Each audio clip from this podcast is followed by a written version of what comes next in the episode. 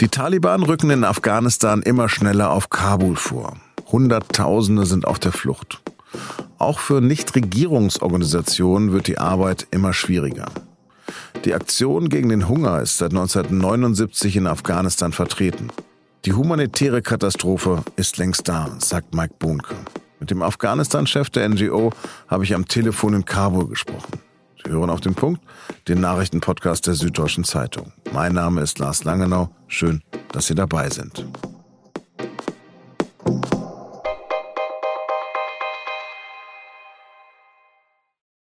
In Afghanistan ist der Terror mit voller Grausamkeit zurück. Die radikal-islamischen Taliban sind im ganzen Land auf dem Vormarsch. Als hätte es 2001 nie einen internationalen Militäreinsatz gegeben, keine 20 Jahre ausländische Militärpräsenz oder Milliarden an Wiederaufbauhilfe. Und als hätte es nie Verhandlungen oder sogar vergangenes Jahr noch ein Abkommen mit den USA gegeben. Nach Einschätzung Washingtons suchen die Taliban jetzt den Sieg auf dem Schlachtfeld.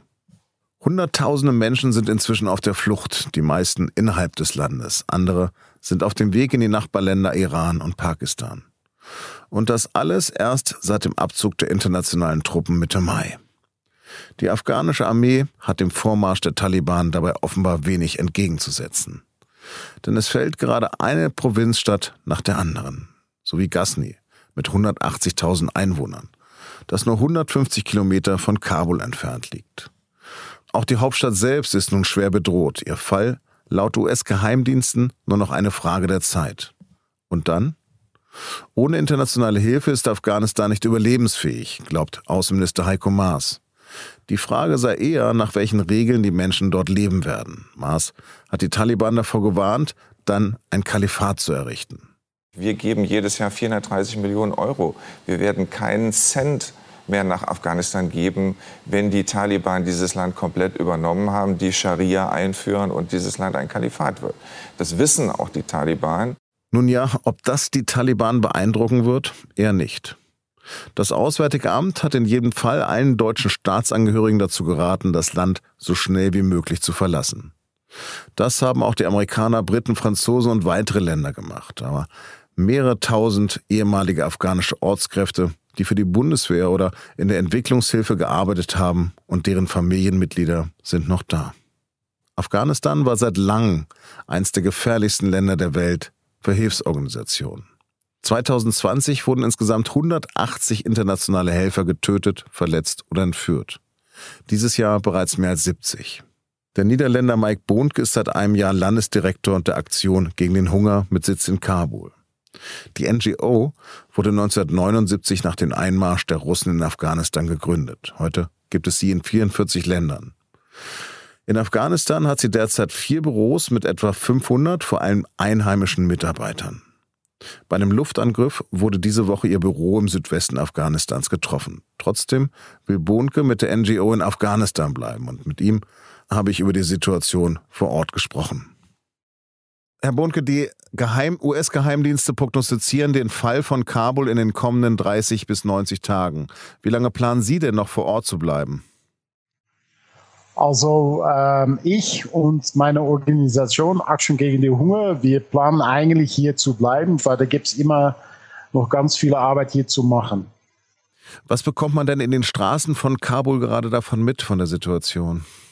Die Unsicherheit sieht man, äh, weil der gibt es ganz viele Checkpoints jetzt von die, die afghanischen Sicherheitsdienste.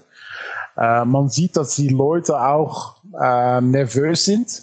Ähm, und wir haben die letzten zwei Wochen haben wir auch in Kabul wieder Terroranschläge gehabt, auch in Gebieten, wo vorher keine waren. Ich glaube, das war für die letzten zwei anderthalb bis zwei Jahre war da keine.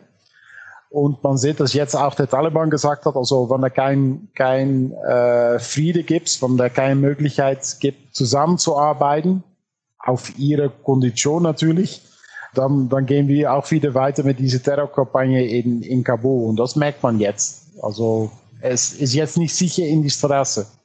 Haben Sie denn selbst Erfahrung schon gemacht mit den Taliban? Ja, also ähm, eigentlich äh, kann man nicht sagen, dass, dass dieser Angriff von der Taliban, dass das etwas neu ist. Äh, zum Beispiel, wir haben ein, ein Büro in Lashkar und ähm, von dort arbeiten wir schon, schon lange, auch in Taliban äh, kontrollierte Gebiete. Und eigentlich kann man sagen, wenn da keine aktive äh, Kämpfaktivitäten sind, kann man da ganz gut arbeiten. Jetzt hatten Sie aber auch Probleme in den Regionen tatsächlich. Da ist doch gerade eine Bombe auf eins Ihrer Regionalbüros gefallen. Ja, genau. Wir haben letzte Woche ähm, unser Büro in, in Lashkaga, also das ist in Helmand.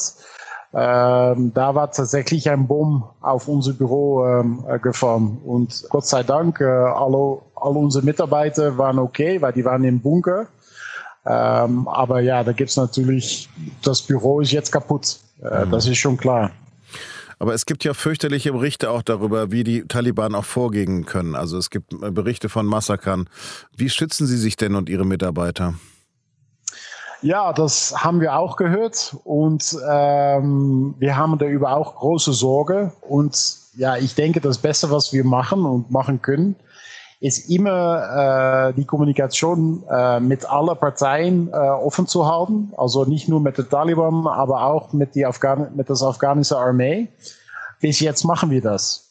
Also zum Beispiel, wenn, wenn unser Büro in Lashkar getroffen werde, haben wir direkt angerufen mit äh, der afghanischen Armee, weil die hat Fl Flugzeuge, der, der Taliban hat keine Flugzeuge. Und wir haben auch mit den Taliban angerufen, um zu sagen, also das ist passiert, wir sind da. Das kann sein, dass, äh, dass ihre Mannschaft auf, auf ein Flugzeug geschossen hat und dass deswegen das Flugzeug äh, bombardiert hatte. Das verstehen wir, aber das kann nicht sein, dass ein NGO ähm, äh, angegriffen wird. In den Gebieten, wo Sie arbeiten, wo die Taliban jetzt schon die Macht haben, da herrscht dann ja die Scharia mit großer Sicherheit schränkt das Ihre Arbeit in keinster Weise ein oder ist sozusagen, wenn es nur um die Verteilung von Nahrungsmitteln geht, ähm, kriegen Frauen das genauso wie Männer?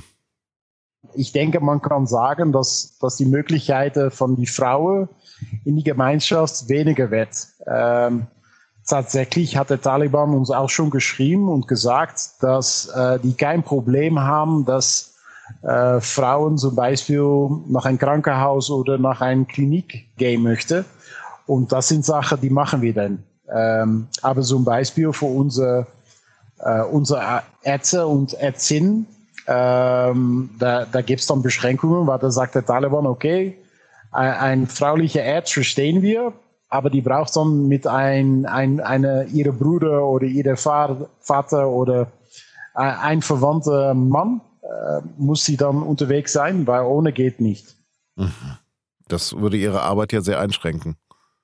Ja, weil man muss sich vorst eine Vorstellung machen. Wir haben dann ein Team ähm, äh, von, sag mal, neun Damen, die normalerweise äh, Beratung machen für diese Frauen.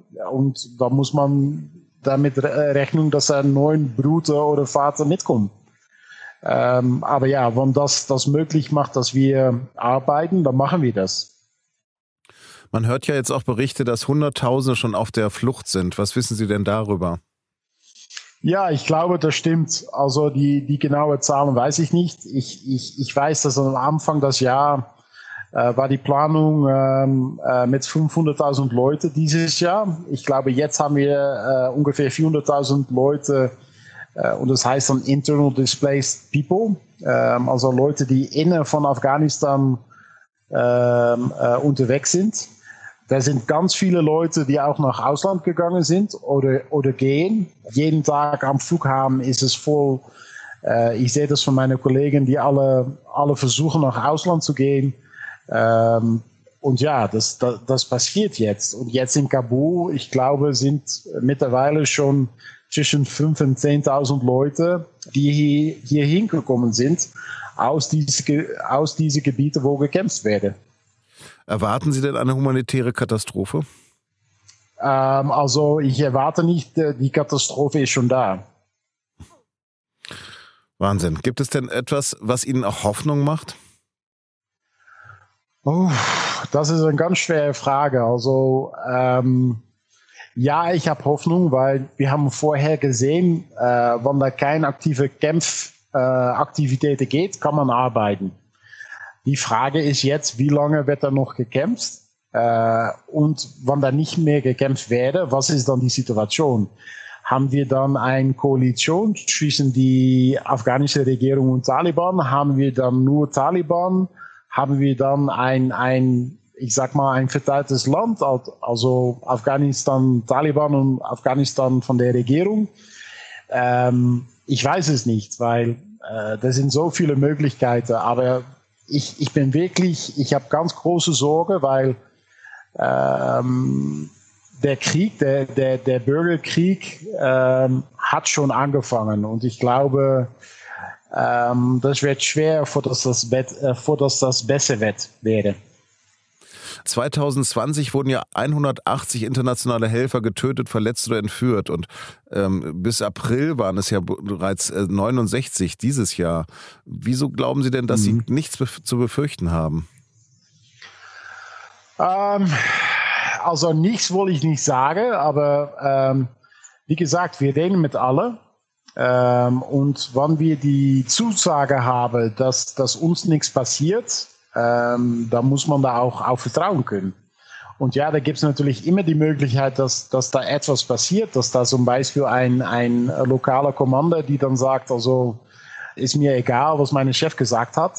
Ähm, ja, und dann hat man natürlich noch immer ein Risiko. Aber äh, wenn wir sagen, ja, das sind wirklich Leute, die normalerweise sterben, wenn wir diese Arbeit nicht machen, dann, dann, dann lohnt sich das. Herr Bodke, haben Sie vielen, vielen Dank. Ja, äh, kein Problem. Vielen Dank. Ich danke Ihnen. In Deutschland könnten mehr Erwachsene mindestens einmal gegen Corona geimpft sein als bislang erfasst. Das hat eine Befragung des Robert Koch Instituts gezeigt. Vor allem bei den unter 60-Jährigen ist der Unterschied groß zwischen den offiziellen Meldezahlen und der Umfrage. Intensivmediziner fordern deshalb jetzt eine unabhängige, repräsentative Untersuchung um das zu überprüfen. In Griechenland hat es in der Nacht zum Donnerstag geregnet. Auf der Insel Euböa und auf der Halbinsel Peloponnes sind jetzt viele der Waldbrände erloschen. Aber das ist nur eine örtliche Entspannung der Lage. In anderen Teilen des Mittelmeerraums geht der Kampf gegen die Feuer weiter, vor allem auf Sizilien.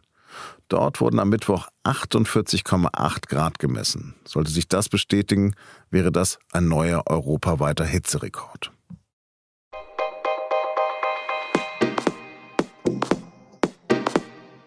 Manchmal ist die Zeit ja schneller als man selbst. Was da alles innerhalb weniger Jahre passiert, etwa technologische Entwicklung, schauen Sie nochmal auf Ihr Handy, oder politische Verwerfung wie der arabische Frühling. In unserem Podcast an diesem Tag blicken wir täglich auf Ereignisse von heute vor zehn Jahren zurück und was daraus geworden ist. Besuchen Sie uns doch mal auf Spotify. Heute habe ich besonders Annika Schulz für die Mitarbeit an der Sendung zu danken. Das war auf den Punkt, Redaktionsschluss war 16 Uhr. Vielen Dank fürs Zuhören und bleiben Sie uns gewogen.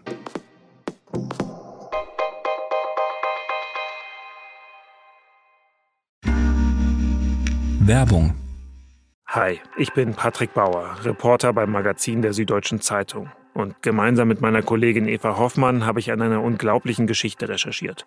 Tom und Jana denken, sie ziehen mit ihrem kleinen Kind zu einer liebevollen Gemeinschaft. Aber sie landen in einer Gruppe, in der Menschen manipuliert und psychisch und physisch fertig gemacht werden. Wie schafft es die Familie da wieder raus? Im Schattenkloster. Chronik einer Gehirnwäsche ist ein SZ Plus Podcast in Zusammenarbeit mit Audible. Jetzt auf sz.de slash Schattenkloster.